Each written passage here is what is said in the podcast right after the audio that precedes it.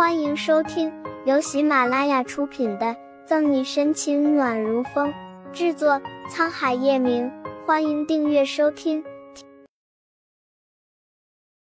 第七百五十九章，更像是贵族的后代。当他看到面前站着三个女人，顿时露出欲哭无泪的表情。太可怕了，女人真是天下最可怕的动物。凯恩拍着额头感叹。瞥见沈西和穆饶都冷着一张脸，显然没打算放过他。你们究竟想怎样？我现在已经不做那种事，难道洗心革面也不行吗？凯恩学着华人拱手作揖的姿态，苦着脸央求道。说话的同时，他注意到只有站在一旁的林一元面色恬淡，唇角温柔的笑容如沐春风。强烈的对比下，凯恩仿若见到天使。立即对面貌姣好的林议员一见钟情。很不幸的告诉你，答案是否定的。如果你拒绝协助我，那么我将……沈西似笑非笑，双臂抱怀，拿出不容回绝的口吻。没错，我们已经调查过你的背景，我想你肯定不希望给家里带来麻烦。慕饶煞有介事的补充道。实际上，两人也只是通过简单调查，怀疑凯恩出身非富即贵。根本没有时间去调查他的底细。至于他为什么会和织女组织狼狈为奸，走上贩卖毒品这条路，就不得而知了。好吧，我明白两位女士的意思。凯恩突然表现的绅士有礼，谦虚的轻轻弯腰，邀请三人进去再谈。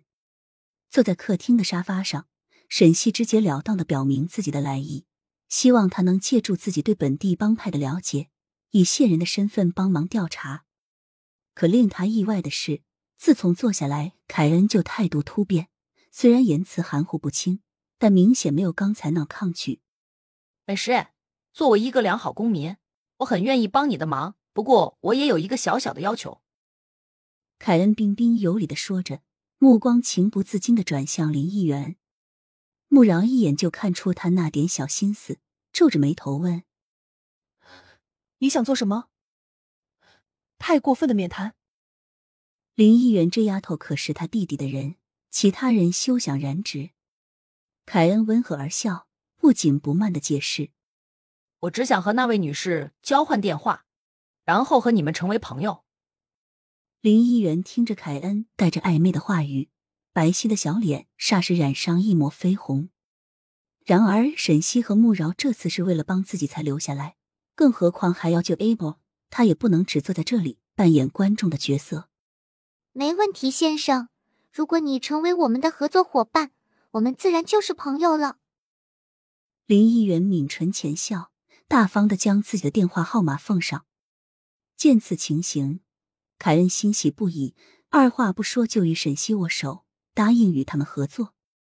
当天，沈西把初步锁定的目标交给凯恩，让他沿着这条线索去调查更多讯息。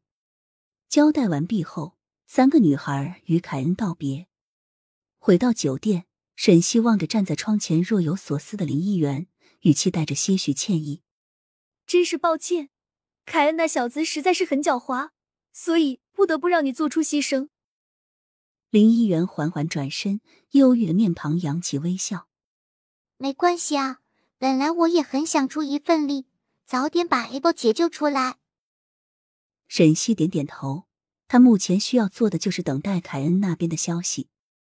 闲暇之余，三人还查了一下关于凯恩的底细。原来他出身于当地极富名望的家族，只是因为父子出现矛盾，他才愈发叛逆，甚至故意搬出来住在鱼龙混杂的闹市区。想不到这小子还是个深藏不露的富二代。穆饶盯着查到的资料，嘴角撇了撇。不过，沈西并不同意这个称呼。从他之前与凯恩的接触来看，他身上所具备的修养和贵气，绝非普通的富家子弟所拥有。我觉得他更像是贵族的后代。这座城市据说有当年欧洲贵族的移民，也许就是他的家族就在其中。听着两人的交谈，林议员坐在一旁默然无语，只是安静的聆听着。本集结束了，不要走开，精彩马上回来。